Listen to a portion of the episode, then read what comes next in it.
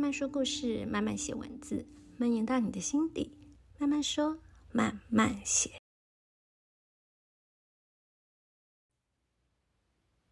嗨嗨，大家这周过得好吗？这一集我想要用一个比较特别的方式，算是一个挑战哦，跟大家分享，就是用说的方式来跟大家分享一本作品。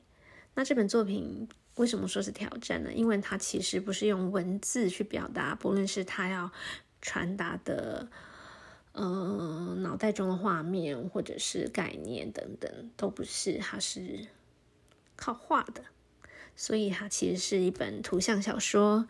嗯、你可能也会说它是绘本，甚至你也可以说它是漫画。嗯、这本书呢是陈佩秀，他是。已经二度入围法国安古兰漫画新秀大奖。那他的首部图像小说叫做《战士先这样》。当然，我想要跟大家分享这本书呢，已经是我自己看了之后还蛮蛮蛮喜欢的，我非常喜欢。然后，但是一直在犹豫，因为我觉得 要透过声音，要透过说，然后让你们没有办法用看的。看到一本图像小说，这真的有点困难哦。不过就是因为，嗯，有有两个原因，一个是上一次我们有邀请到，呃，我的一个朋友哦，他是艾比妈妈说故事，他的 Podcast 频道就是专门念小朋友的绘本的一个床边故事的一个频道。那他，我在访问他的时候，其实同时我也有想到，其实这些绘本，我记得他有提到一句话，就是其实这些绘本在我们大人读的时候，背后其实有很多更深的意义。其实大人在读的时候也会有一些想法，有有一些感触。所以我就觉得，嗯，那我们也可以来聊一聊这种适合大人看的绘本啊，或是你可以说是。视觉文学或是图像小说，所以我就觉得，嗯，我我本来就有这个想法，所以应该可以尝试看看。再加上，嗯，因为也有其他朋友也鼓励我，觉得，嗯，因为之前的经验嘛，之前的不论是在教学啊，或者是呃企划，就是都跟生活艺术啊，嗯，绘画也好，手作也好，音乐也好，这些东西都是。跟我们生活息息相关的，那很希望我可以多介绍一些这样的东西，所以我就想，要不然就来做一个挑战吧。反正这是我的 podcast，就是我要怎么怎么聊，我要怎么说都可以。所以今天的这个分享会有一点随性啊，我也不打算做太多的剪剪接等等的，就是嗯。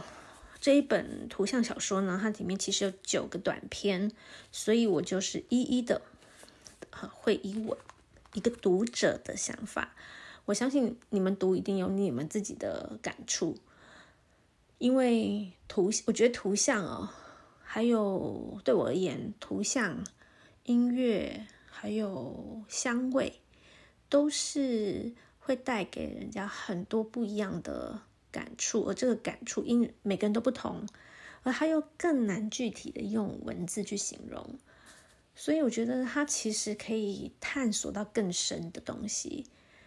所以我看到呢，我只是分享我的感觉，那当然我会穿插一些我自己的一些回忆呀、以前的一些生活经验呐、或者是我以前说生活经验有点 有点太太。这个太大了，其实就只是可能我以前的小故事等等等。那当然，你们我希望透过这样的分享，你们也可以去看一下，你们看了会有什么感受？好，首先呢，我先来聊一下这本书哦。这本书呢是，它就叫《暂时先这样》，这个书名就很有意思，对不对？那我有去看了一下这个。作者陈佩秀，他的“秀”这个字很特别，我的国文不是很好，我是看了他的名字之后，我才知道这个字念“秀”，就是斜玉旁旁边是一个有没有的“有”。他呢是为了要当初要申请文化部的补助，那提出那个申请案的时候，就先把这个书名就先定一下，还不知道想什么，就啊，暂时先这样。但后来他就懒得改了。但很有趣，就是你的名字定成这样之后，你后来画的短篇，就渐渐渐渐的就趋向接近这个主题，很他自己说好像在预言一样的，就趋近了这个当时定义的这个书名。那我我很喜欢他这本书，而且我每一次翻都有不同的感觉。这也就是我刚刚讲的，我觉得它比文字，嗯，我们以前聊到宠物沟通，有说过类似的意思，文字啊、语言啊，反而有时候更是局限了我们的一些想象，或是局限了一些感感觉。嗯，我觉得这个。这个图像，我这一本书，我每一次看都又会想起一些新的事情，所以我等一下分享的时候，可能就是看我等一下突然想到什么就分享什么。那希望大家不要觉得这一集很非常的无厘头，不知道在讲什么。那这就是这一集的风格。好，那刚刚讲呢，他为什么取名叫暂时先这样？那我觉得这九篇也，我觉得真的有蛮符合这个书名的。等一下会跟大家分享。然后我很喜欢啊，里面的这个一开始我就看到这个推荐的序里面，李明聪他提到，嗯，因为我们刚刚一直在讲，到底是绘本啊、漫画啊、嗯、图像小说啊等等的这些是这些是怎么去定义的？我很喜欢它里面提到，就说它里面有一段啊，我可以念给大家听。在推荐序里面写到说，这类创作介于文学，然后还括弧，而且不只是小说，亦或是散文或诗，嗯，然后介于文学、绘画、设计，甚至是电影、音音乐之间，新的阅读经验，括弧，经验就是很惊惊喜的那个经验，由丰富细致的视觉。启动了某种愉悦而深沉的五感联觉，很奇妙的，就在网络影像即将席卷世界之际，一片新大陆却在我的书架上美丽开展。同样跳到还有另另一段又更详细，他虽然不是在讲这本书，但是他是在形容，嗯，这一类，你可以说它是漫画，也可以说它是视觉文学、图图像小说。嗯，为什么他觉得，呃，反而是席卷了他的书架？里面提到说，他可能比影像还冲击，比诗还多义，比小说还奇幻，比报道还写实。当然，它也比一般绘本节奏铿锵，比多数漫画隽永深刻。这成就了缓慢而安静凝视的阅读体验，本质上挑衅着网络浏览。于是。它必须是纸本，编作者精工细致，阅读者精读细品。我真的就觉得这段写得很好，就是这这样的一本，当然他大可哦，大可在现在网络也有很多网络的画家、插画家，就是很快，他可以很快就。嗯、发布他的作品在网络上，然后一下子就可以有很多浏览量，很多人就可以看到他的作品。可是我觉得这种这种绘本就是就是要你每一次就是这样摸着这个纸，然后看这个在纸上的这种质感，而且每一次翻开哦，就像我等一下要介绍的，我一翻开第一页的时候，我就被冲击到了。这跟我在网络上滑到。嗯，一张图片的感觉是截然不同的感受。我现在甚至还是会常常很享受，我翻开那第一页，我想要再去感受那个当时的冲击，可能不一样，但是会有不同的感受。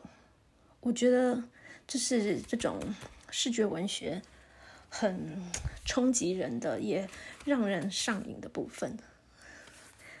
好，那接下来我就跟大家。以我的方式来分享这本书。嗯，这本书叫做《暂时先这样》。那第一篇叫做《Nest》，就是巢。但是在进入第一篇之前，我刚刚讲的，我一翻开的第一页就是那个台北桥下桥的那个引道，应该有很多人有印象，那个很多机车，有人说是机车瀑布的那一个画面，他画的这个整个跨页的，就是很多机车在那个台北桥的引道。我一翻开，我就有一种哇，就是这就是台湾呐、很很熟悉，嗯、很写实。这是你没有生长在台湾，或者是说台北，嗯，可能感受不到的。那这本书我就会觉得，好，如果你是异乡游子，你可以带这本书走，因为这里面有非常多画的很写实的台北，或是它虽然说是台北，但我其实觉得很多台湾的街景也是很贴近的，然后就会让你觉得这就是台湾啊，这就是台北啊。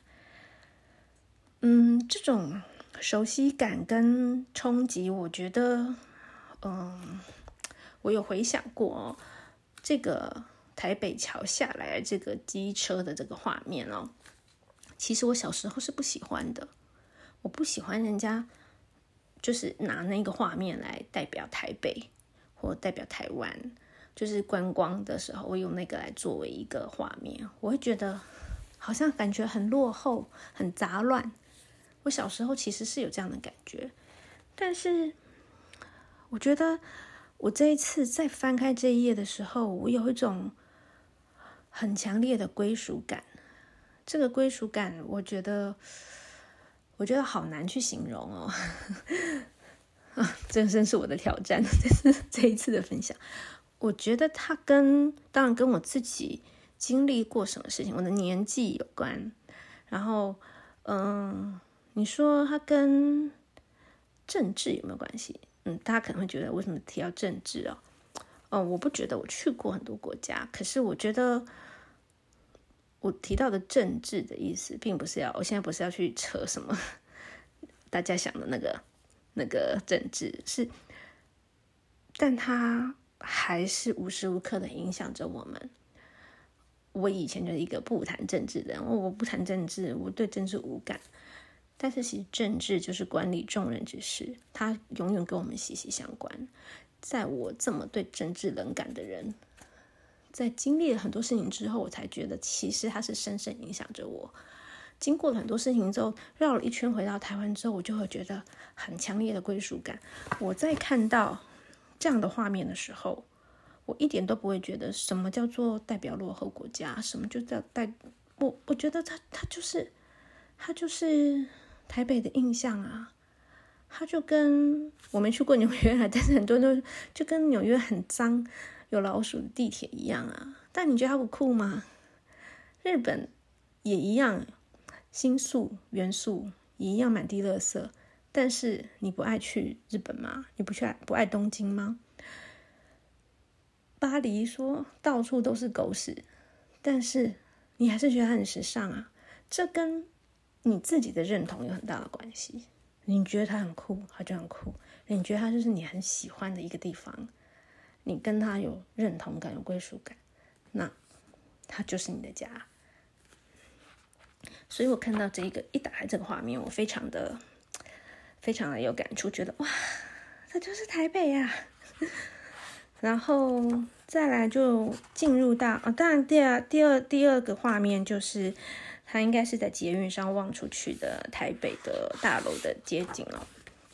啊，因为我自己其实是是台北长长大的，所以然后后来才搬来台中，差不多十年吧。所以其实，嗯，台北的这些画面对我来说也是非常熟悉的。嗯，第一篇叫做 Nest，就是巢巢的意思哦，就是鸟巢的那个巢。那其实这这这这个短片呢，就非常简单的，就是一些台北的捷运啊，路上街景啊，他住在一个嗯老旧的公寓，要爬楼梯的公寓，那就是一个单身女孩子的房间，看起来有点凌乱，养了一只猫，但是这个凌乱画得非常写实。就是你可以光从这个房间就可以知道，这个女生，嗯，她不是一个肮脏或是一个一个生活不不自律、不自制的人，但就是太累了，她就是每天日复一日的被工作，或是甚至有可能他也不知道自己在做什么，每天就这样过着自己日复一日的生活，最后呢，他就很简单的故事就结束在，他哎。竟然没发现自己月经来了，然后月经沾了整个床，于是打了通电话去公司请假。结果呢，遇到什么事情？房东先生打电话告诉他说，这个房子要卖掉了，所以要搬家了。他就说啊，又要搬家了，这样的生活。应该有很多是租房子的人都很有感，很有感，呃，感同身受吧。就是就是，是不是很符合他的第一篇就很符合他的书名？暂时先这样。你你好像有了一个自自己的小窝，就像他的这个这一篇短篇的名字叫 Nest，就是有个小的小小的自己一个巢。但是他不是那么好，但是你也。也就这样子，暂时就暂时就这样，也就这样子过着生活。你说要改变，嗯，又好麻烦。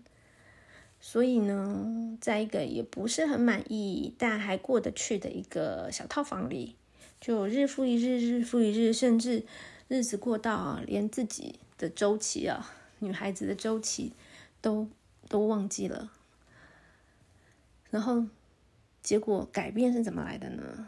改变就是由外在的压力来的，要房东来跟你说：“哦，房子卖出去了。”这个时候你才觉得：“哦，我的这个暂时的这个状态又要改变了。”但你说他暂时先这样，其实接下来也是又暂时变成另外一个样子，真的能够。什么是永远呢？真的能够找到一个，就算你买了房子，那真的就是你永远的家吗？嗯，第一篇就这样子很突然的结束了。好，在这里我们先稍微休息一下。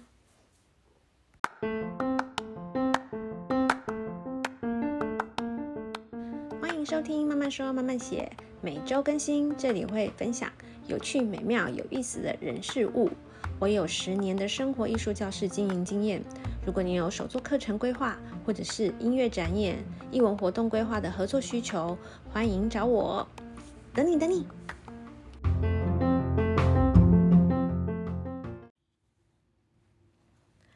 刚刚我们分享的第一篇，然后我们很快的进到第二篇。第二篇叫做许愿清单。嗯，它每篇都很短哦，所以如果你真的要讲故事，可能一句话就可以讲完。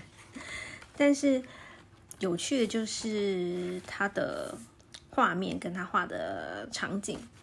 这一篇许愿清单呢，就是嗯，两个好朋友，两个女，就是可能作者跟他的好朋友约在大稻城。大稻城也是最近在这十年吧，算是。有点复苏，然后就变成文青味很很浓厚的一个区。他他也是因为他觉得，嗯，背景放在这个很美好的大稻城，就值得画下来纪念一下。那这个许愿清单指的是什么呢？指的就是他的这个好朋友呢，知道他分手了，于是就跟他约好，约在大稻城。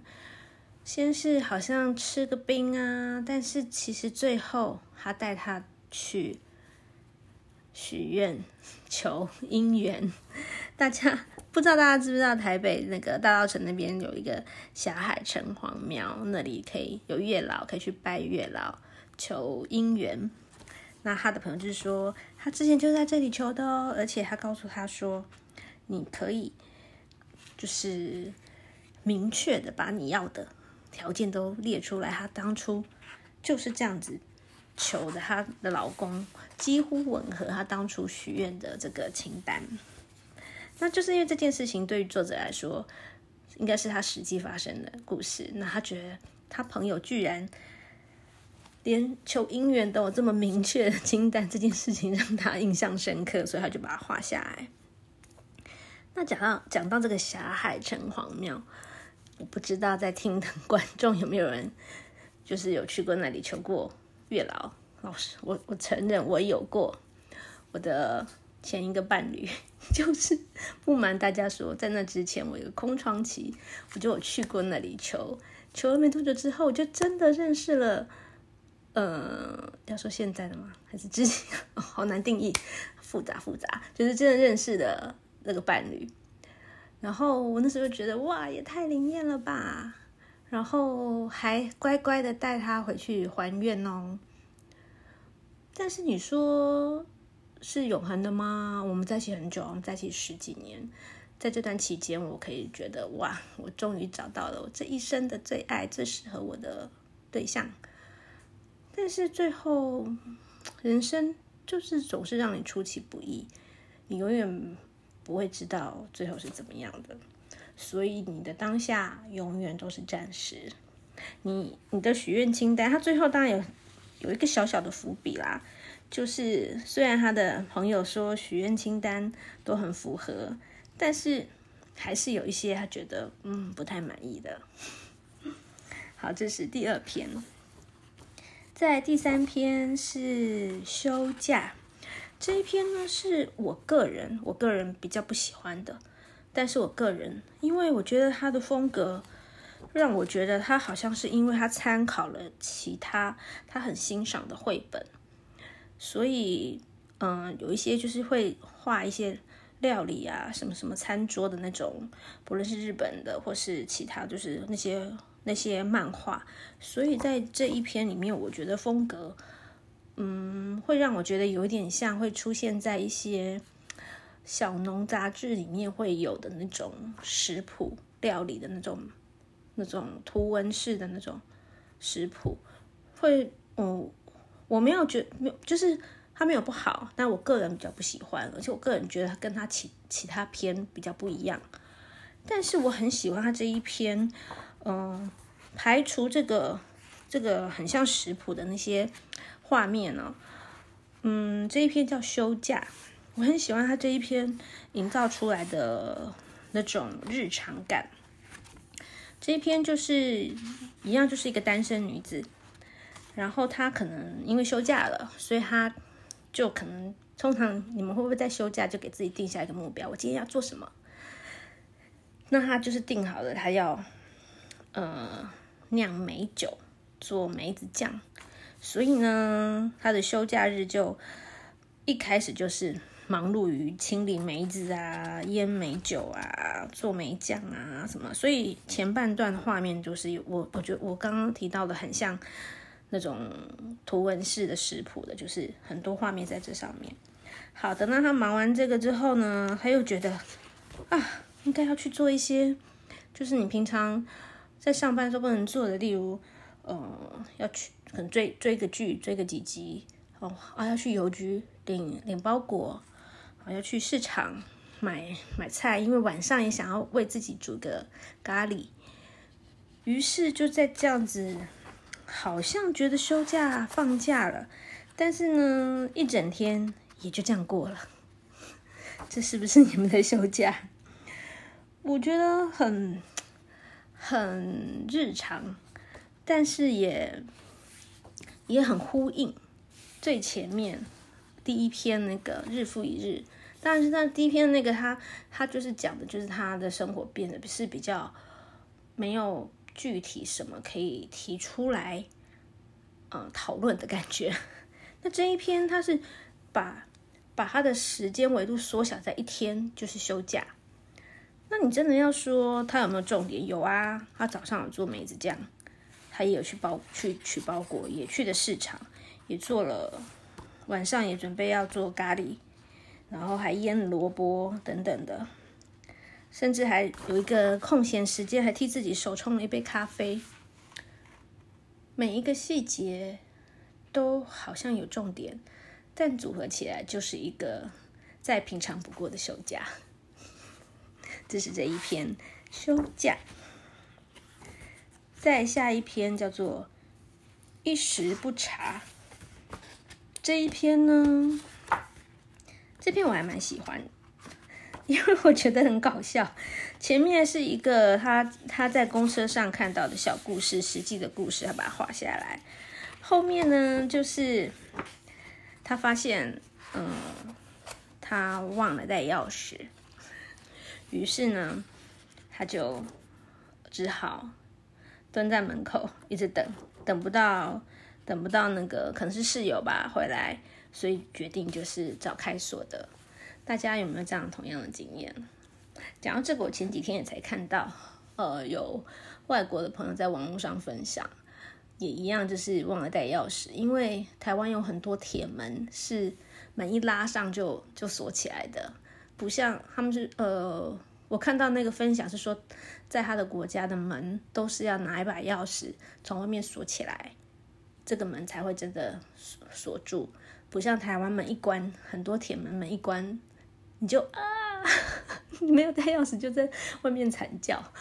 那我看到这一篇短片的时候，我心里也是就开始想，对，我有次也是发生过，忘了带，好像就是想要出去买个什么东西喝吧，门一关上的时候就在门外惨叫。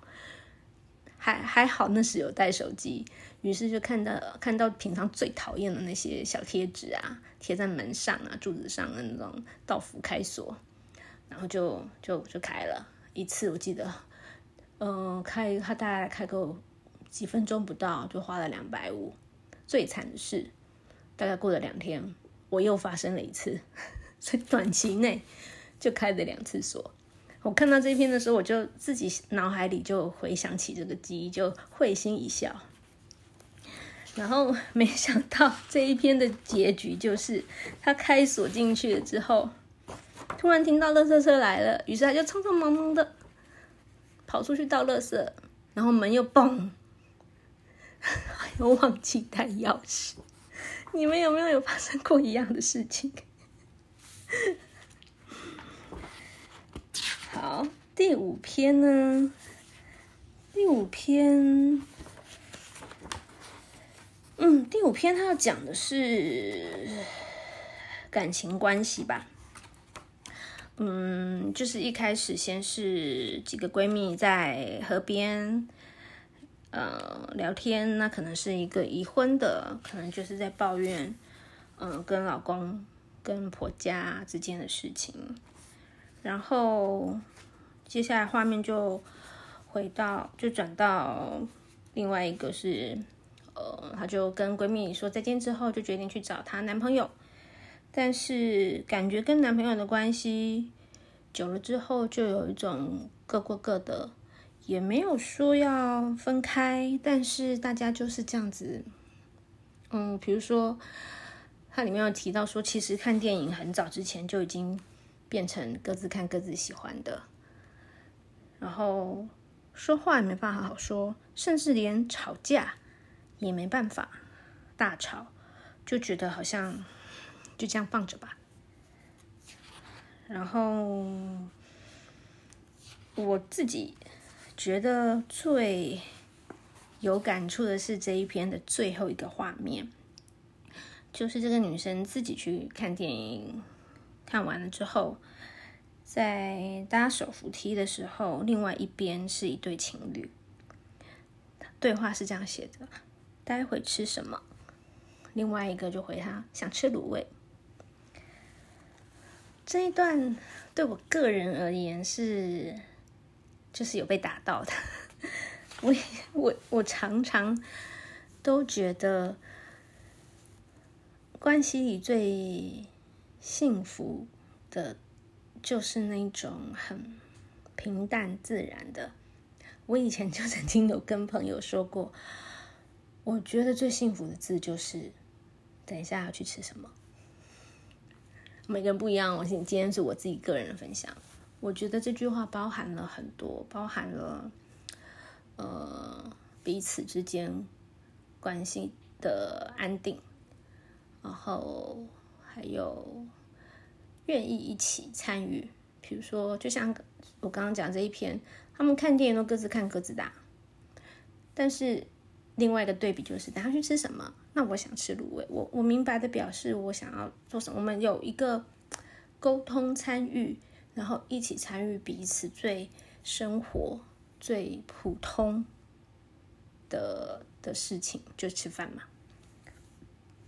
所以我以前就曾经就是在路上走着，然后听听我我还记得那个画面，就是一对情侣骑机车哦，他们也不是说什么开什么好车怎么样的，就骑，然后两个人都各自在戴着自己的安全帽，在系安全帽的带子的时候，然后男生就问那女生说：“等一下去吃什么？”那一瞬间，我真的觉得他们好好幸福哦。当然，一定有很多人听到这里就说，这一切都是你的投射。我承认呐、啊，这是我的投射。今天这不就是我的 podcast 吗？我只是要说，我曾经有过这样的想法。所以，当我有过这样的想法的时候，它竟然出现在这一篇的这最后这个画面的时候，我就觉得哇，打到我了。我不知道你们会不会跟我有对于我刚刚，我相信反对的人也有，也有很多人觉得。多的是每天日子过得贫乏啊，已经很无话可说，每天就只是要吃什么，等下吃什么，或者有有的人可以把这样画面解读的非常的索然无味。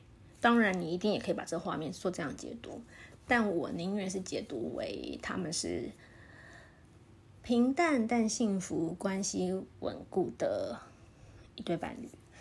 嗯，所以我说画面。越少的文字，只有画面，其实可以衍生的想象，跟每个人的定义都不同嘛。这就是这种视觉文学有趣的地方。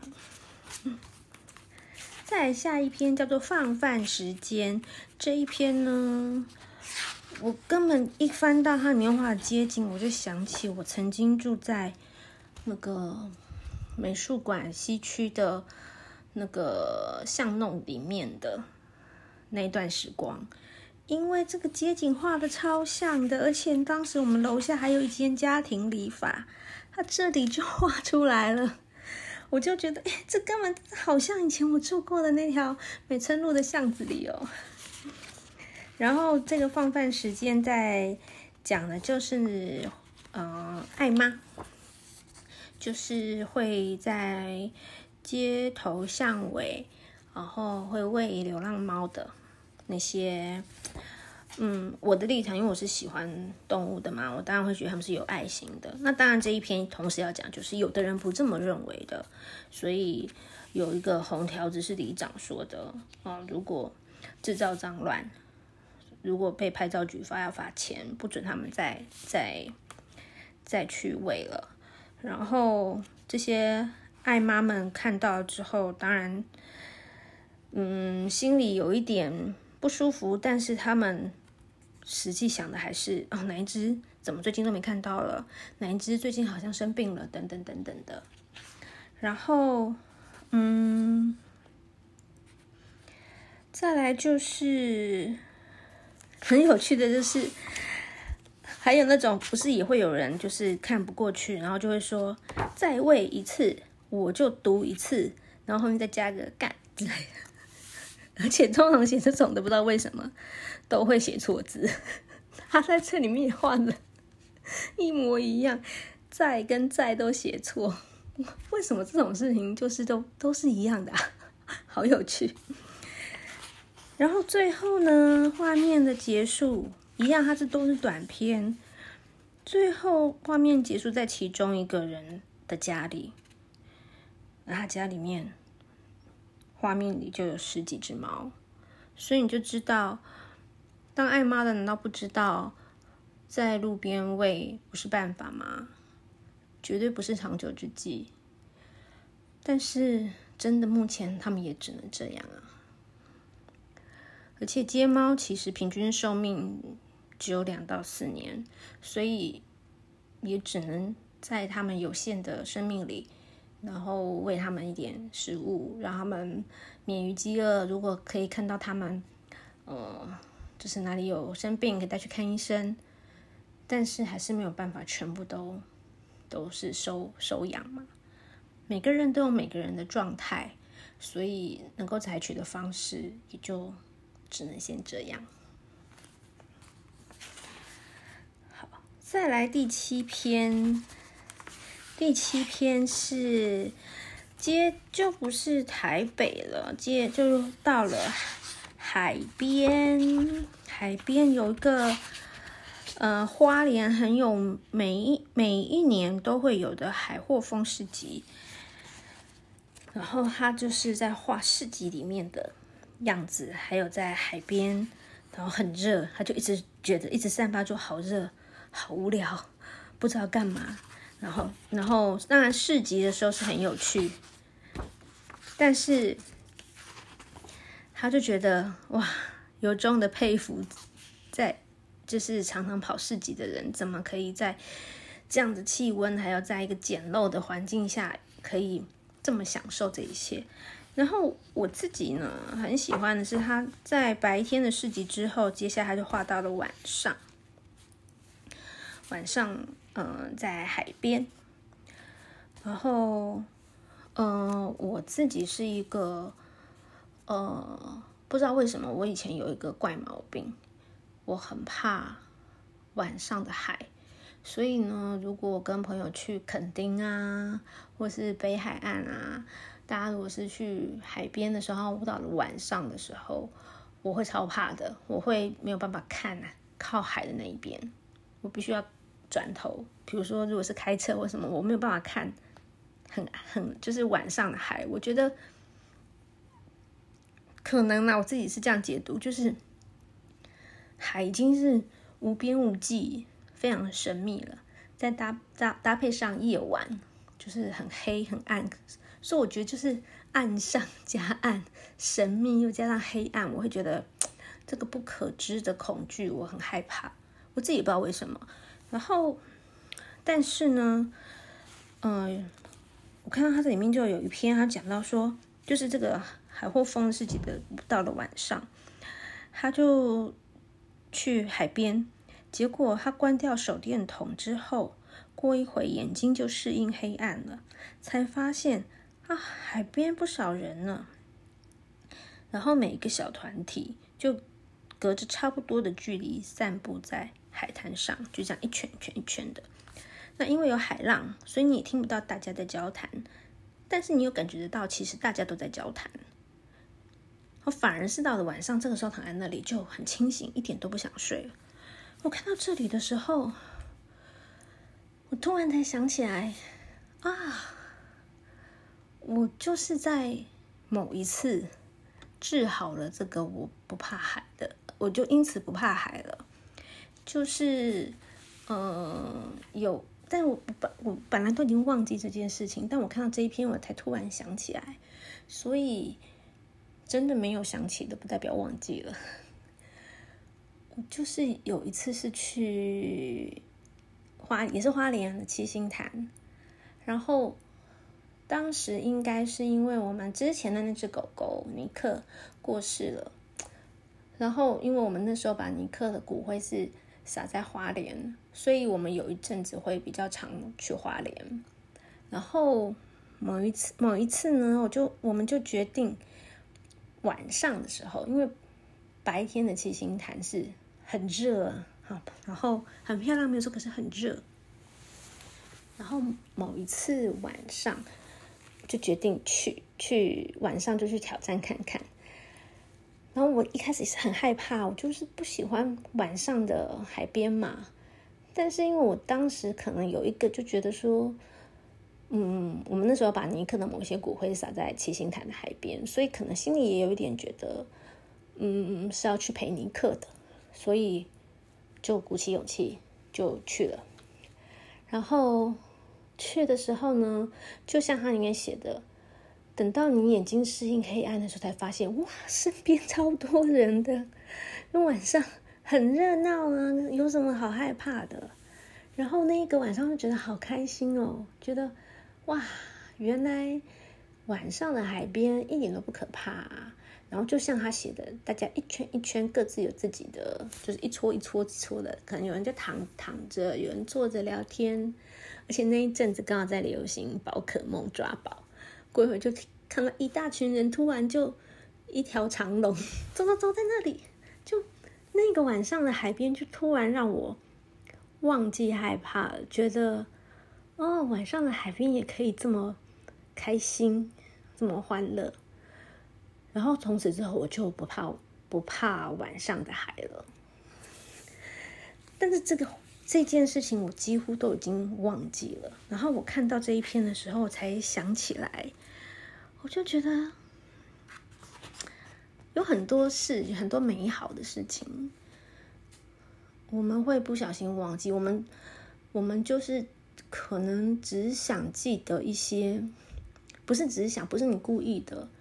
但是可能可能有一些比较特定的事情会一直占据你的脑袋，但是其实有更多更多更美好的回忆，所以我觉得如果透过这样的，你可能是因为听到某首歌，你就会想起来，或是你我自己常常会因为某闻到某个味道，就想到某一个时间点的事情。那像这次透过这个。很写实的，嗯、图文小说，我也唤起了很多对我来说我觉得很珍贵的回忆。好，接下来就快要结束了，接下来是 dating dating 第八第八篇，第八篇它其实写的就是两个女生，嗯、年纪差很多。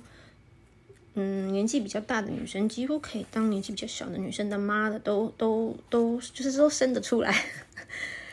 但是他们维持着一个很微妙的关系，像是在约会。但是呢，其实这样的关系，呃，但是可能彼此其实都是有另外有有有交往对象的。那这里面有提到对于。年纪，哦，对于你，你一个十九二十岁的人啊，我可能是已经四十了，哦，三十几四十了，你会去想，你是你你想要再回到你以前很年轻的时候吗？可能不愿意了，因为那时候真的觉得好辛苦哦。可是你又会想要去，怎么说呢？像观察小动物一样的。去跟这样的年轻的人相处，然后，所以这一篇我觉得还蛮有意思的。然后，然后同时，当然这个年轻的人也可能会被年纪大的这一方吸引，因为他可能，比如说他没看过，没看过一些 CD 随身听啊，甚至没看过卡带啊，诶，在在你身上就诶，居然有这些东西。他可能又会觉得你你很有意思，是这一篇他在讲的是，他们还是持续在约会，但这样的关系，你说是暂时的吗？可能是吧，但是又好像觉得这样子的关系一直维持着也不错。嗯，这一篇叫做 Dating，他还有说他是改编自村上春树的极短篇。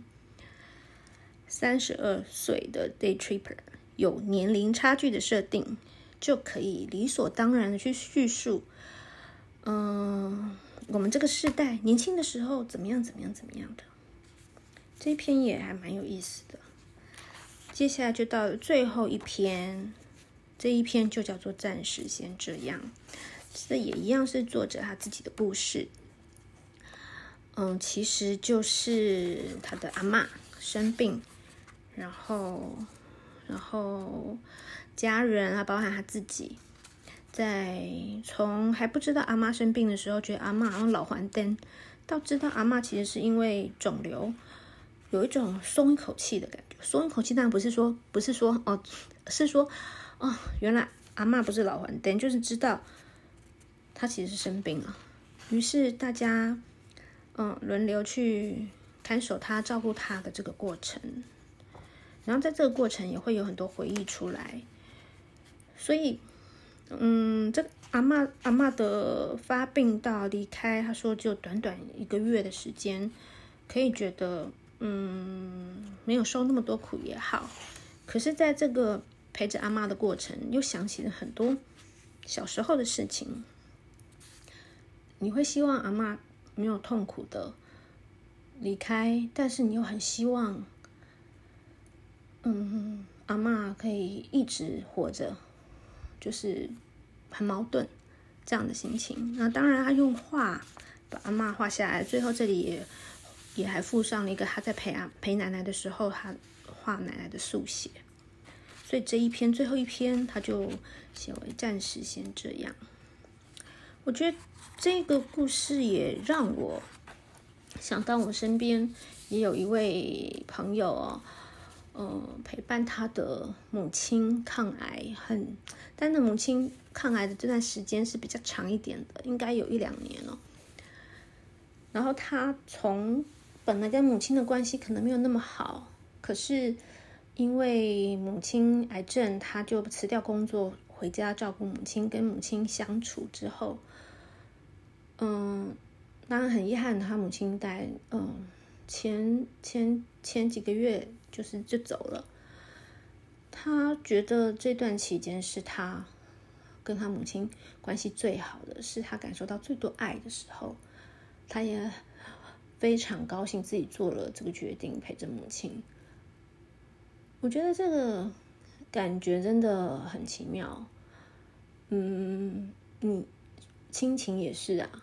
这里我们自己讲的亲情，可能你跟你的家人的关系，在这么久以来，可能几十年来都可能不是像你想的那么好，你大都没有完美的家人啊。可是可能就因为这样的一个契机。在最后的时候，就觉得，哦，我真的好爱你，或是妈，我我像我那位朋友，我知道妈妈最后就像个孩子一样，每天都要他抱，只要他抱他才睡得着，然后他抱他妈妈就会，只要他去抱他，像抱小孩一样抱他妈妈，他妈妈就会露出很开心的微笑。这这这真的是一个很奇妙的一个，我看那个。我看这个故事就想到这位朋友，当然我也会去想到，嗯，我我觉得我一定一定接下来也会面对这些生离死别嘛。然后我也会去想，呃，我跟家人的关系，我们是要怎么去看待现在的状态？现在的状态是暂时的状态吗？还是你希望这样的关系的状态要让它变成永远是这样子呢？这一切。只有你自己可以决定。你可以让它只是这个当下，只是暂时的，但是，嗯，永远不知道什么时候就会突然画下句点。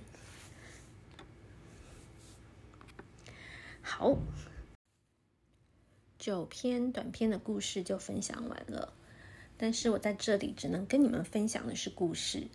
而没有办法，毕竟它是图像小说，我没有办法透过我的声音，嗯，让你们同样的像我一样，因为画面哦，呃，让我触发这么多的感想。我绝对不是因为这些故事，我我是因为看到他，嗯，他的画风，他的笔触，我喜欢他冷冷的，但又带点温暖的那种。画面，它的画面是很是带有这样子的气氛，好像很高冷，但是又很贴近你，所以我我觉得这一本书，呃，图图像小说很我很推荐大家。就像我刚刚分享的，我我为什么会突然想到我那个本来很怕海，然后那个晚上，其实我本来都已经忘记这件事情了。但我就是翻到他的那一页，一打开那一页，他画的那个夜晚的海滩的那个画面，才让我突然砰，脑海里跑出了我躺在七星潭的海滩上看星空的那个画面，本来都忘记了。那我相信你们也会透过你的眼睛看到他的图，而有自己不同的感受。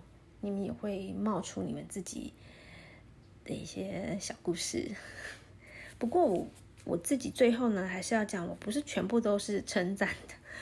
我还是有一点点不满意的地方，就是因为他的笔触跟他的风格是属于比较，我觉得算不是那种画的很细很细的，有带一点素描啊，涂色也不是涂的很饱满的，就。就是虽然画的很写实，但他的笔触是比较粗一点的，所以他的对话框框、那对话泡泡里面用的字是他他在这里用的是比较细，然后很中规中矩的那种印刷字体。我我其实从第一篇看的时候就有一种，嗯，这个字体是不是不太不太搭配，会让我有点出戏的感觉。那因为我我也不是专业的。所以我也不太知道应该选什么字体，但我自己的感觉就是觉得，我觉得可能换别的字体可以让整个风格更一致一点，更统一一点。因为这个这个字这个对话框里面的字体，我觉得跟他的画风跟他的笔触有点不太搭配。好，这是我一点点的嗯心得跟建议。哇，今天超时好久。那今天的一个用说的方式分享图像小说，就分享到这里啦。那谢谢大家，那我们就下一集见喽，拜拜。